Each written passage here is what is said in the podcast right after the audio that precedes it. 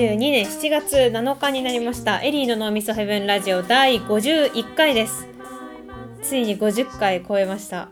えっ、ー、と先月の6月21日にですねなんと私のソロファーストアルバムの「ようわからんが」がリリースしてあの本当に聴いてほしいです。その後にあのミュージックビデオの「煙のよう」っていうのを YouTube に公開していてその後6月25日にリリースライブをしてっていう結構怒涛の6月後半で。いやでもね正直ねあの、ライブも音源もどれもすごく精度が上がってる と思ってるので、マジでみんなあの、私のことを追っかけに来てほしいと思ってるんですけど、あの、で、そのリリースライブを恵比寿のバチカっていうところでやったんですけど、結構私は必死にそれ友達とかも呼んでて、で、あの、あの、ラジオに、このラジオによく出てるレギュラーゲストのかもちゃんとか米山もいたのでなんかそのこのラジオ聴いてる人がああのいつもいるあの米山くんってあの人だみたいなとかかもちゃんだってなってて結構そのリリースライブの裏テーマがちょっとエリーのノーミズヘブンラジオのレギュラーゲストに会える会みたいな 感じになっててそれがすごいなんか私は楽しかったですね。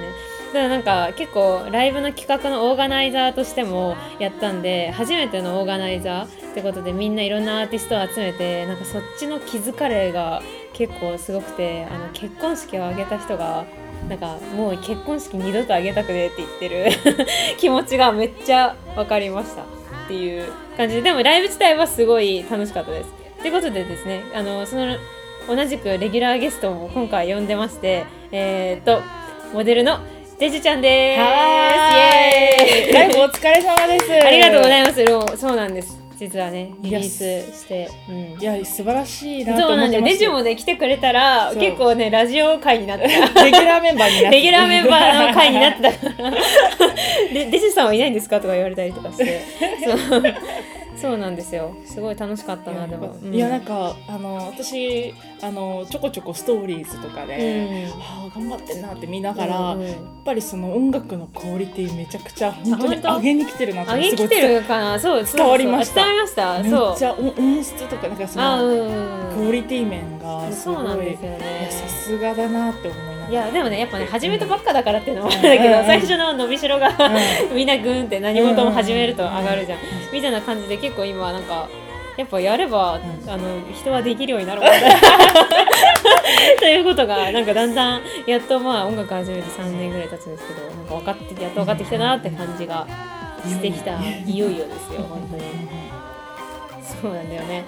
なん。かうん、まあで、まあ、いろいろ面白いこともあったんだけどでミュージックビデオとかも公開してて、はい、なんかその「煙のよう」っていうミュージックビデオを公開してなんかそれ海に、うんうん、三浦海岸のか千葉の方のなんか海岸の方に、はい、あのなんかベッドを、うんあの借りて、それをハイエースなんか積んで、その私と撮ってる女の子がいるんだけどあの MV を。そこ運んで大掛かりです、ね、結構大掛かり、大掛かりなのに人数がもう少ないみたいな。23人でと私含め23人で撮ってて、でそれでなんか本当にねなんかね東京から近場なんだけど全然人がいない綺麗な海で、なんかもうあの場所を知られたくないから言わないんだけど 場所は。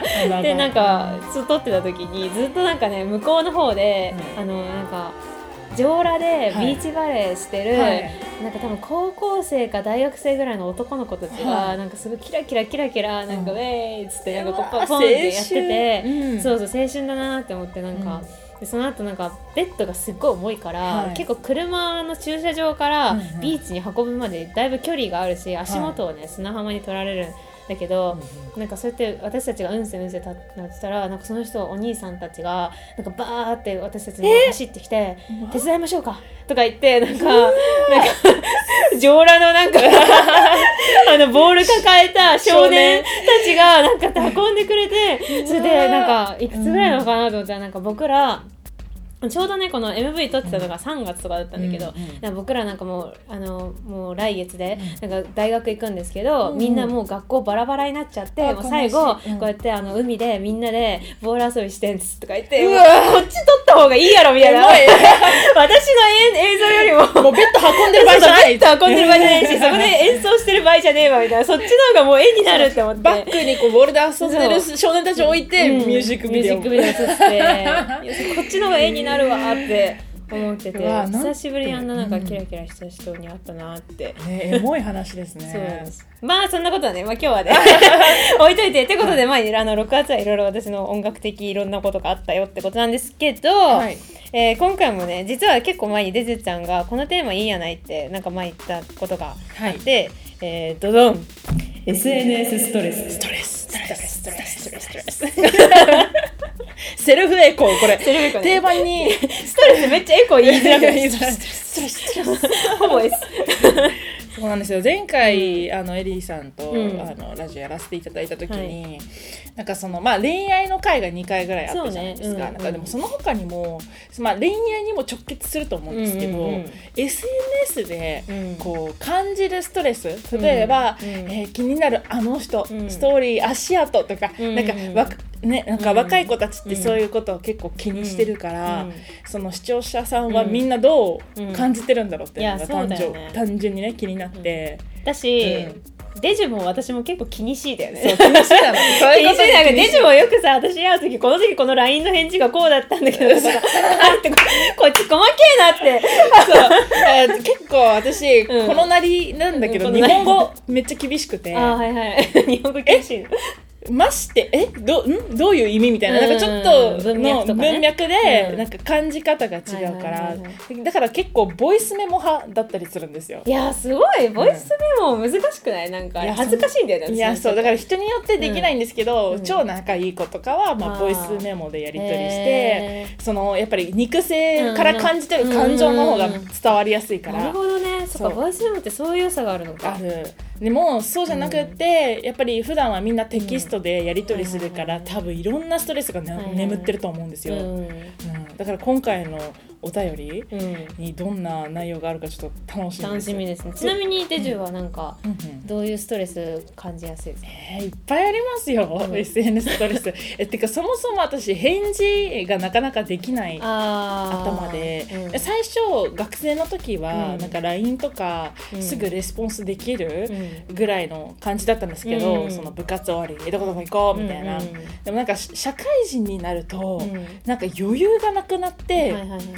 基本的に寝る前に返事するか、朝になってくるんですよ。あうんまとめるよね。私もまとめてる。まとめる。その、うん。すごいまめな人とか容量のいい人とかは多分、ん。携帯持ちながらちょこちょここンポンポンって返せる人もいると思うんですけど、うん。私はちゃんとうん。文面をこう感じ取って、うん。まとめてからこう丁寧に返したいタイプだから、だからそそこをこう刺激するようなその、うん。えーなんだろう煽ってくる人。え返事まだとか。ああーちょっと厳しいと思っちゃう。なるほどね。なんか緊急性がある時はテキストで緊急性があることを教えてくれればそれなりに対応はできるけど、あー。それ以外のなんかたわいもないことはあんまりすぐ返事したくないっていうふうにうん、思い返事ね。ますね。そう。スピード感がどんどん上がってきてるもんね。そうそうそうそれこそなんか LINE はちょっと後でいいけど、うん。なんかあのインスタントストーリーへの返信うん。あるじゃん、うんあれはちょっと早めに返さなきゃいけないんじゃないかとか思ったりするそう。そう。そう。そう。なんかもう。仕事のくくりではあるから、う。んそのインフルエンサーじゃないけど、そのう。んそう。いう。アカウントう。んだからそこはレスポンス早くしなきゃなっていう。思う。はいはいはいエリーさんは逆にありますなんかね私はねなんかねストレス、多分これほんとちっちゃいストレスなのかもしれないけど、SNS っていいろいろあるじゃん、うんうんうん。でさツイッターとインスタまあ主に使ってる、うんうんまあ、あと TikTok とかもあるけどさ、うんうんなんかそれぞれテンションが違うじゃん。その民の。民のね。言う。うん。でインスツイッターの民インスタの民、まあ TikTok はもうやってないけど TikTok の民,、うん。民のうん。うんノリがあったりして、うんうん。なんかツイッターって、うん。なんかさちょっとなんていうの？なんかこううまいこと言ったろっていうみんなの。つぶやきマスター意思があるじゃんそうつぶやきマスターがあるじゃん、うん。うんなんかこのさちょっと車に構えた斜めな見解。インスタってゲさ、うん。なんか逆ってわけでもないけど、うん。インスタはなんか多くを語らないのがおしゃれみたいななん。かもう写真で伝われみたな。いんなか写真でさしかもさなんかこうさ、うん。あのこあの文章のとこはさ最近とかだけだったりする。じゃんあと絵文字だけとかあなんかこのか例えば髪色を青,、青く変えたみたいな、ブルーに染めたとか、とかしてもなんかブルーのハート1個みたいな、なんか多くを語らないのがインスタ的なうん。民のおしゃれだし、ええ。まあ、ツイッターはもうちょっと分かりやすい爽快感のある面白い方だったりするけど、なんかそこに行くにあたりなんか若干自分もキャラ変を自然としてるの、そうですね。あれが嫌だ。それが嫌なんだ。いややだやだやだ。キャラ変面白い。するなんで私がだからツイッターに話せる時は確かに私もちょっとうまいこと言ったろか みたいな、ね、気持ちになるし。確かにつぶやきマスター寄りになんなきゃいけないのかなみたいな。いなるよね。いやなんかそれ超気持ちわかるんだけど、うん、最近のデジそこが壁でやっぱり使い分け大事だなと思って、うん、なんか例えばインスタだったら、その多くを語らないって言ってたのもすごい納得で、でもそのツイッターはそのプライベートのことをつぶやくみたいな、なんかそういうのを合わせないとそのなんだろうインフルエンサー的にはそう。務まんないのかなみたいな。わかるわかる。たまにコピペするのそのインスタのこととか、うん。はいはい、なんか真面目な私がコピペはなんか違うのかなってなんか思う、はい、ツイッター用に言葉を変えるとか。するけど、いやこれなんだよって思う。じゃん金くれっても これに対して。確かに。給料をくださいツイッターとインスタからって。脳みその使い方えぐない、うん、普通にね嫌だなストレス確かにストレスですね、うん、でもなんかそのこうやって必死に考えている我々よりも気軽にこうそのまま普通に生活してる人間がつぶやいたツイートがバズったりとか、うん、なんとなく上げた投稿がそう注目されてマスターになりたいやつじゃないやつの方がバズる。何も考えてないから。じゃあ考えすぎて何もバズんないそうだねそうだね。それもあったりする。そうそう。まあね、ね、そんなストレスが飛び交ってる中、はい、いろいろあるんでうん、で今回もあのたくさんお便りが来てて本当に、うん、あの皆さんお疲れ様ですって感じ、うん、結構来ましたねいっぱいね。結構来ました。過去一じゃないですか。いや本当にいいですよ。この量すごいな、うん、なんかね来てほしい時にはあんまりお便りは来ず、こういう皆さん愚痴系は強いですね。強いですね。溜まってますね。でもやっぱり一番こう、多かった共通の,、あのお便りは、あのまあちょっと代表として、えっと、ラジオネーム、えーと、マスマティックさん、はい。えーと、見なきゃいいのにって言われるがつい見てしまい、うん、あのキラキラしている他人様へと自分を比べて自己嫌悪になる。うんこれはもう本当にみんながあの理想のアカウントやっぱフォローするから、自分との生活のギャップがすごすぎて、で結局自分のことが嫌になってるっていうことだよね、いやそういうことです、ね、でも普通に見なきゃいいんだよね、うん、他のことだと可愛い子を見るたびに、うん、えー、自分の醜さにストレスを感じてしまう、もうよくない。私も可愛いのにって。最後ポジティブで可愛い うんだからなんかそのやっぱり人とのギャップを感じるストレスっていうのは結構打撃強いんじゃないかな、メンタルにね。うんあとね私ちょっときこれあって思ったのが、うん。ええ、はって思ったのがあるんですけど、うん、えーと、ラジオネーム金魚ちゃん、えー、作品が好きでフォローしている作家さんの急な匂わせストーリーに ストレスを感じます、なるほど。これさなんかさあのドキッとして私、えー、これ私が例えば、うん、彼氏ができたとして、なん。かわかんない指輪とかなんか一緒にパンケーキ食べてるみたいなものを、はい、急にインスタに上げたりとかしたら、なんかフォロワー減るのか いやでもあるんですよ。やっぱりあるよなこれ。その福山ロスじゃないけど、うん、少なくともその匂わせだけでもロスっちゃう可能性ありますからね。えデジはもうそういうなんかプライベートはあんま出さないようにしてる、いやそこだから出さなすぎてもなんか違うでしょ、う。最近悩んでてで最近そのそれをツイッターで出そうって思ったんですよ。つぶやくことそのプライベートをつぶやくのはツイッターだけ。で、インスタはそのやっぱモデル業とかイベント業の、うん、まあ、ホームページ的そうそうキラキラ、うん、でだからそこの そのでもたたまに友達と一緒に出かけたストーリーあげるんですよ、うん、でその相手が男の子だったりすると、デートとかじゃなくって本当にお友達でお出かけするんですけど、でその子もちょっとインフルエンサーっぽくっぽい感じの子で。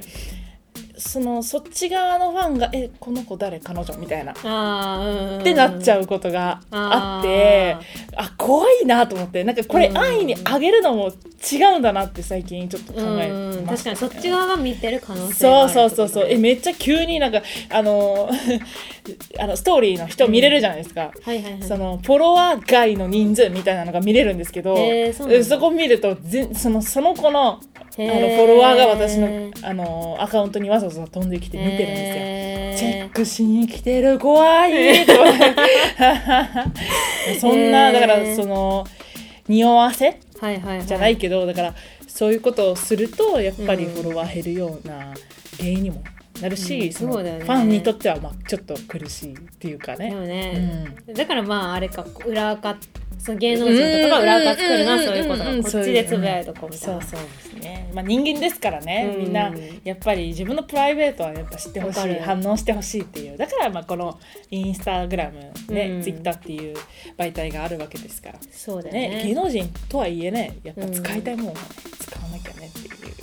今回ねなんかね 実は長文お便りもねいただいてて私は長文お便りよし来たって思うんですけど。はいはい えっとラジオネームおちむしゃさん。はい。SNS のストレス。はいえー、と私のこと知ってるよみたいな広告が嫌いです、えー普段制作会社のウェブデウェブデザイナーとして働いていてわからないことがあると調べたりたまに転職系のサイトを見たりするとそういう情報から私に合った広告過去だと思われて C likes とか、え1ヶ月でフリーのウェブデザイナーになれるみたいなコピー付きの量産女子の写真素材を使用した SNS 広告出されると本当に不快です、えー私は3年以上、まあ、ウェブデザイナーをやってたのにまだまだなのに、まあ、なめんなよとか思ってしまいます、うんうんうんうんえー広告に腹を立てているのもまあバカな話なんですけどね。いやーこれはいいお便り来ましたね。わかる。うん。私もあのそういうなんだろうね、まあ、そうデザイナーとか働いてたりとかうんうんうんして、まあ、音楽とかさ、はい。やったやつ。結構さオーディション系のさ、え。なんか来るんだよね広告が。はい。なんか、あなたもこれで簡単になんか音源ポンとなんか30秒で送るだけで1年以内デビューみたいな。デビューみたいな、保証付きみたいな。あなたも米杖みたいな。なんかあるじゃん。うんうんなんかもう怖って思って、うん確かに AI って怖いのが、うん。その分析するじゃないですか、うん。何を多く見てるかみたいな、うん。私もなんかそれに困ってて、うん。たまたまなんかメイド服着た可愛い女の子可愛いって思って立ち止まってこう見てただけなのに、うん一瞬にして広告がなんかコンカフェアルバイトとか。出るんだ。出てきちゃうんですよ。だからもうなめんなよってき気持ちになるのはすごいわかりますね、この子の。そうだよね、うん。しかもさそのコピーにやっぱさ食いつく人がいっぱいいるっていう、うんなんかこの、うんまあ、リテラシーの低さっていうかさ、うんうんうん。なんかそういうなんか広告の浅はかさみたいなのに、うん。まあ、怒るというよりはなんか悲しくなるかな、私は。うん。だってデジュとかもさ、うん。例えば広告とかでなんか1ヶ月でプロモデルになれて、うんフリーで稼げるみたいな、でうん広告とか出てきたらさ、うんイラッとするでしょ？イラちょっとイラッとするね。邪魔だってなる、ね、邪魔だってなる、うん。しかもんなわけねえってなる、うんそう多分ウェブデザイナーにはなれるかもしれないけど、1ヶ月で、まあ、そういう広告を作るウェブデザイナーになれる。なるほどね。うんなれることはなれるとは思うけど、確かにね。そうだよね。ストレスはでかいですうね。ん、広告うね、んなんか広告に作る会社に私は最初いたんですけど、やっぱなんか広告ってなんかこう広告、まあ、全員がじゃないけど、はい。結構なんかその社内会議とかでも、はとかあと広告業界目指してる学生はい。とかあとなんかこうセッションっていうかなんかこう課題とかやったりする時とかも、そのクライアントクライアントじゃないターゲットのことを、この広告かにに目に留まってほしい人のことを、うん。結構なんかあいつらとかいうふうに言ったりするの。はい。なんか例えば下北のなんかサブカル系女子が食いつきそうな広告とかする時のだんだんそのどういう広告にするかっんですけどであいつらってさいつもさビレバンとかにいるじゃんみたいな。なんかそのターゲットをめっちゃ下に見るみたいなうん。なんか風潮が結構会社の、まあ、まだ若手のなんかね人とかうん。なんかそういうのが今はまあ少ないのかな。なんか結構あったりしてだからなんか結構私広告周りの会社嫌だなってなんかえー。実際に自分がいたからこそわかる。なんか嫌だって思ったかも。しれない。うんなんかもしかしたらその電波越しにそれが伝わっちゃっいてるのね。や伝わっちゃってるよね。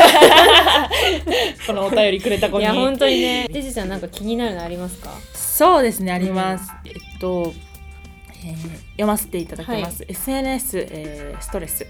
嫌いな人の LINE をブロックしてもあはい。ラジオネームつけて。ああそうだ忘れてた。えーでは読ませていただきます、SNS ストレス、えーラジオネーム猫ちゃん、はい。えー嫌いな人の LINE をブロックしてもえーブロック後は相手に自分のアイコンやアカウントが残るのがストレスで落ち着かない。そうそうかな？そうか？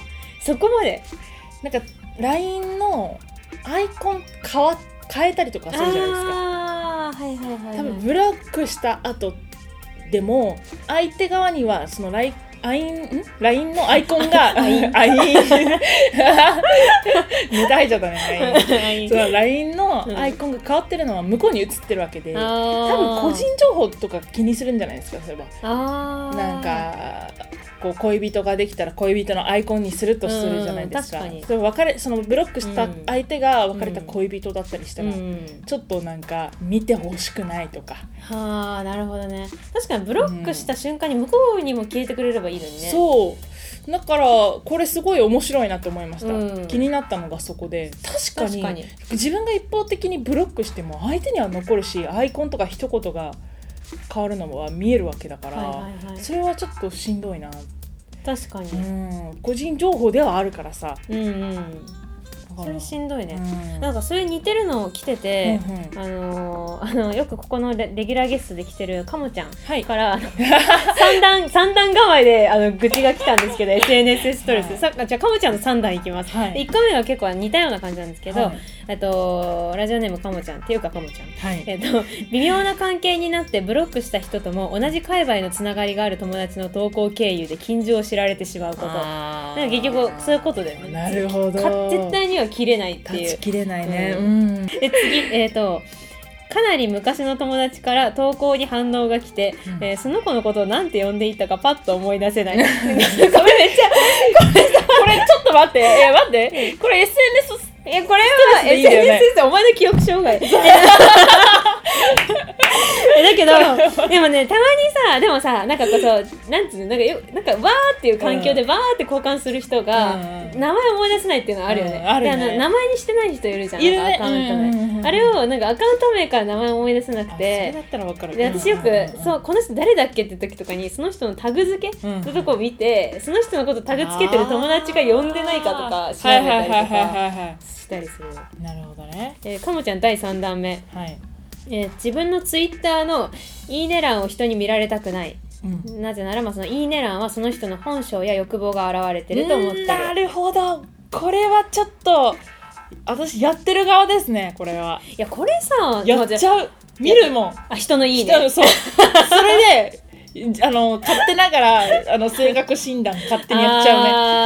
あや勝手に私もやっちゃってるよ、うん、でもなんか特にツイッターってさ、うん、結構政治的なこととか、えー、まあ、ジェンダーとかの、まあ、そういう思想的なことでさ、うん、何かいいねするとあこの人こっち派なんだってわかるじゃん、う。ん、でこっち派ってことはこっち派になった瞬間に何かに反対ってことが見えちゃうじゃん。そそれがさだからマジでツイッターなんで「いいね」機でみみいいねしたのが現れるの本当おせっかいって思っちゃう。確かにね、いやでも本当にね結構、うん、あの危ないですよ。あのいいねら見るめっちゃ見るやつ。私見る側だからわかるけど。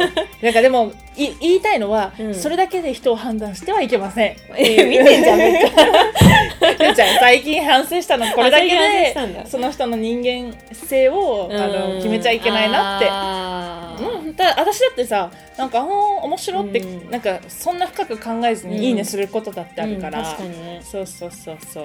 それが全てじゃないけどでもこのかむちゃんのお便りめっちゃいい、うん、いいお便り。いいお便りだな。いやこれはなんかストレスですね、うん、なんかないかなボタンストレスボタンへーみたいなさ、はい、ストレス。ストレス。めっちゃストレス超感じたって思った時に連打したい。あ確かに。そうそうそうそうそうそうそう。ストレス。ストレス。ロングトーンね。そうロングトーンで大きいレバーでねいやこれはストレスよないやストレスだないいですか？お便り2つぐらい読んじゃって、どうぞ。えーえー、ラジオネームおめちゃん。おめちゃん。はい。学生時代私のことをバカにしてきた子からのフォローが怖すぎてブロック。やっぱ嫌いだわってなりましたなんか SNS ってさ、うん、嫌いな子を遠ざけて好きな子たちだけでこう固めたのに、うんうん、おすすめに出てくるじゃないですか相手の。共通の知人だから。それでおすすめ見たその子が、まあ、フォローしてるわけですから、うんうんうん、だからやっぱ断ち切れないんだなって思いますね、うん、そうね。確かにこれはストレス。ストストストストストストストストストストストラジオネーム、はい、えー、っとえっとアイム田中さん、はい、えっと友達と撮った写真で自分の写りがいまいちなのにその写真を許可なくいろんな SNS の場で晒されること。こはーい。アウト れデジュめっちゃ嫌いそうこれ。嫌いです。そいつら全員も うマジでもう飯したいね。飯だよ飯したい。これはねあの逐一確認するべきなんですよ本当は。じゃあなんか芸能人とかそういうのもみん。な関係なく、はいはいはい。最近はその SNS のトラブルも多いから、うん。そう上げたことによってなんかそのストーカー被害とかね、うんうんでそういうのもあるんですけど今回に関してはそのうん。漏れてない写真ですよ、漏れてない写真を許可なく上げてるんですよ、はいはいはいいい。これは罪ですよ。だからみんな可愛く撮れた写真をぜひ上げてほしいんですけどね。だからさ多分うさ、ん。なんかこういうめっちゃ気にする子ってさ、うん。多分そ多分グループで遊んでたら率先して自分のカメラで撮るよね、だし、あと、まあ、ちょっと酷かもしれないけど、うそのいつどんな時撮られても、うん。この顔このポジションっていうのは決めた方がいいかもしれない、ね 角度ね。そう、ん確かに。そうかも。私も同じ悩みを持ってて、はいはいはい。なんか気づいたらめっちゃブサイクな写真あげられて、うん。ずっとイライラしてた時あるんですけど、うん。あこれ私今後モデル業界そのモデうんうん。ル業界に入る前ね、うん。モデルになるってなったら、うん。どんな角度でも、はいはいはい。どんなタイミングでも美でいなきゃいけないんだっていう 意識を持ち始めてからはそういう事故は減りました。あ減った？だから意識するそう意識するとそのいはい結構この問題は識解消されるかもしれないですね。これはちょっとハチストっすね。るハチスト。そうそうそうストストストストストハチスト。うん。あいいですか？はい。いくつか、えーラジオネーム、えービターさん。えーとりあえずマルチ会員が多い、あ勧誘されると。勧誘される？いやありましたよ過去本当？はい。そういう DM 怪しげな DM、はいはいはい全然ありましたね。そのいくらあのあ怪しげ DM は多いね、なんかその説明会があるんで、とりあえず説明だけ聞いてくださいみたいな、うん。多分行ったらうん。説明聞いて、うん。なんかその情報商材買わされてみたいな っていう流れだと思うんですけどインスタを活用したそのマルチの方々が中にはいらっしゃる。確かに。これはでもストレスですね。あのラジオネーム94年さんからはい昔仲良かった友達がマルチ商法を始めてかず悲しくなったことです。うーわーこれこれこれはねなんか急に私もあまあ仲良かったというか知り合いが、はい。なんかお前そんなんじゃねえだろみたいなうんうんうん。投稿ばっ、なんかマルチ商法じゃないな。マルチ商法じゃないんだけど、うん自己啓発系にもう完全100%振って、はい。なんかマジで投稿インスタの投稿が「お前は一体今世界のどこにいるんだ」みたいな美しすぎる景色とはい。なんかあのコメントが「チャレンジすること」みたいな。い自分を見つめ直す時間みたいな。誰にだってできるこうすればみたいな。本当にお前はどこにいるんだって私は毎回回思うんだけど。うん。でもななんだろうな。別にそれイライラでもなんでもないけど、本当になんかちっちゃいもやが増えるよね、うん。そういうのがね。あとなんかラブ系も多かったです。お気になる。そこですよ一番の。我々のね専門分野。食べどころです食べよどころ、えー、ラジオネーム、えー、椅子の裏さん。椅子の裏。パートナーの元恋人がはい。1年経ってもずっとパートナーが撮った写真をアップしたり意味深なことをつぶやくこれはストレスですね。ラジオネーム、えー、水筒の裏さん。はい。当時付き合ってたクズ男の元カノから DM 来てストレスで炎症を起こしました。これはね 怖いべ。重コアですねこれ。うん。なんかその中古 ストじゃなかった。ストじゃない。重コアですよこれは。だからストレス超えて怖いですねこれは。恋愛なのかわかんないんですけど、うん。読み上げさせていただきます、えーラジオネームケンさん。えーアップロードした4つぐらいのストーリーズを最後まで見ないやつ。見てほしいのに 見てほしい人に限ってイライラするっていう。2つ目ぐらいで途切れてんだろうねえあの閲覧が。こいつには見ろよって思ってるのに、うん。お前2つでやめんなよってそうそうそう。飽きるなよって飽きんなよそう。そういうことだと思います。細けー。ケンさんケンさん。ケンさん。ケンさん細けでもちょっとわかやわかるわかる。でもかこの3つ目が盛り上がるのにそうそうそうそうなんで2つ目でやめんだよやめんだよ3つで来いよって。思う思うよ。だって4つ目は1つ目に比べて視聴者数はもう半分以下やね。そうそうそうそうそうそう、ね。確かに。ちょっと面白いねこれ。面白い、うん。気になっちゃいました。うん。まあだから足跡って多分今の中高生はすごい悩まされてると思います、はいはいはいはい。なんか TikTok のおすすめ欄とかに、うん。なんかよく流れてくるのが、うん。その共有からうん。LINE 開いて上から3番目があなたのことが好きですみたいな、そういうあのおあのおすすめがすごい出てくるんですよ。えーでなんかその動画の右下にその共有された数があるんですけど、うん。TikTok って大体あれバズんないとめっちゃ共有の,、あのうん。母体？うん。その数大きくならないんだけど、うんうん。それを信じてる子たちがめっちゃ共有から LINE 開いてるから、えげつない数字になってるんですよ、共有欄の数が、へー詳しいね。そうえめっちゃ見てます。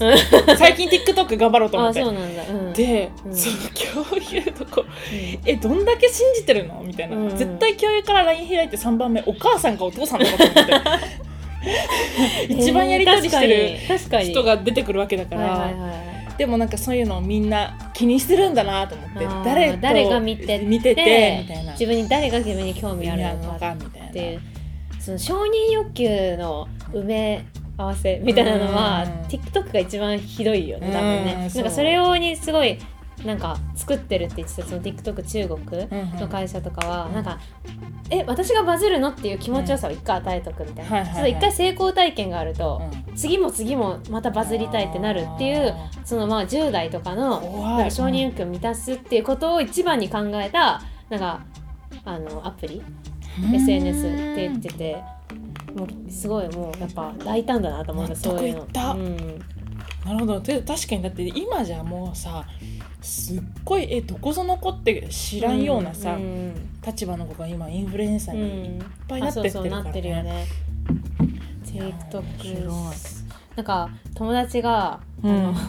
ストーリーインスタのストーリーをうん。なんか見たっていう足跡を残したくない、けけど、なんか気になる、うん。で例えばそれこそ元彼とか、うん。のやつとかは なんかコツがあるとか言って、うん。なんかストーリーを開くじゃん、はい。でなんかこうやって あの右に知ってるスワイプちょっとするとうん。ちょっと見えるんだようあれね。角度でめっちゃ車がかかってるんだけどすべての画面が開かれるわけじゃないんだけどちょっと見れてでやめるみたいなやめるみたいなでもなんか聞いたのがうん一、人女の子が相談してきたの最近これで見てるんだけど、でじゃあ聞いてでもこれやりすぎて、バグで閲覧あのつくようになっちゃったみたいなえそうなんだそうだからやりすぎちゃうと、あのあついちゃうんだついちゃうらしいだからやりすぎには注意ですねあとなんかこう仕事ならではのなんかストレスみたいな,、うん。なんかイラストレーターとしての私的なストレスというか、ストレスっていうかもうもはや怖い話って感じなんだけど、はい。なんかイラストの作風とかを、はい。私はあんまりないんだけどなんかこう友達のイラストレーターとかが全く同じような作風、はい。っていうかもうほぼ同じ絵みたいなのを、うん。なんか上げられるみたいな。まあだからその上げる人パクる人もまあある程度の絵はうまい、うんだけどそのアイディアの部分をあの真似してうん。インスタに上げてるみたいな。でしかもそれがなんて言うんだろう。例えばその友達のタッチの結構いいねが多いものを真似てて、だからあその子が言ってたのはムカつくことにそいつの方が私よりフォロワー多くなってるんだよねって言っててその子も相当フォロワー多いんだけど、えなんかその真似たパクってる職人の謎のイラストレーターの人がの方がイラストレーターと呼べないと思うけど、の方がフォロワーが増えててなんかすごくムカつくって言っこて。て。れはやばいですね、うん。ジューストどころじゃないですね。これは結構パクリ職人。これ結構要注意ですね。だから SNS の怖いところってそうそうそうなんて言うんですか？トレースって言葉でしたっけ？あうん。トレース。なんかその実写の写真？うん。そのその辺のそのフリーモデルが撮ってあげた写真とかを、こう画像そのままもらって、でそれをこうじあたかも自分のアイディアですかのように、うん。その人の、えー顔の上からこう線であ絵にするってこと？絵にする。うん。許可なしでそれを勝手に上げて販売してる人とか、販売したりするの？そう。そういう人が今増えてるらしいですよ。ああそうなそれでフォロワーも稼いでみたいな、絵も売ってみたいな。でも最近それが問題になっててへあのどうなったかわかんないんですけど結末は、うん。だからそれそういうこともなりかねないからそういうことにね、んだから SNS の怖いところってすもうそこだなって安易にいろんな写真あげるのも結構その悪用のチャンスがいっぱいありますからね。そうだようね、ん。私も前なんかあのイラストであのファッション描いてそれに結構コメント書くみたいなスタイルはい。のちょっとファッションエッセイみたいなのとかをよく上げたりとかしてたんだけど、うんはい。まあ、結構それのファンみたいなのもなんか多くて、うんうん。なんか一回あの多分まあそれを見てくれた女の子が、うん私と全く同じようなそのフォーマットうんはい。なんていうのそのファッション書いてうんカラーベターの背景でコメント書いて、うん。エリーさんがやってるみたいなことをやってみた、うん。で意外とできちゃったわ。みたいうなわ これお前一言めちゃくちゃ余計やぞみたいな。しかもできてないからできてないからって。意外とできちゃったこれはやばいです意外とできねちゃったにだいぶなんかちょっとカチンときて。100スト。いやこれはねイラッとつく。できてないのよって思った。けど線がまだ甘いのよあなたって。思ったんだけどうんなんかそれが結構100ストでしたね。100ストだね。これ間違いない。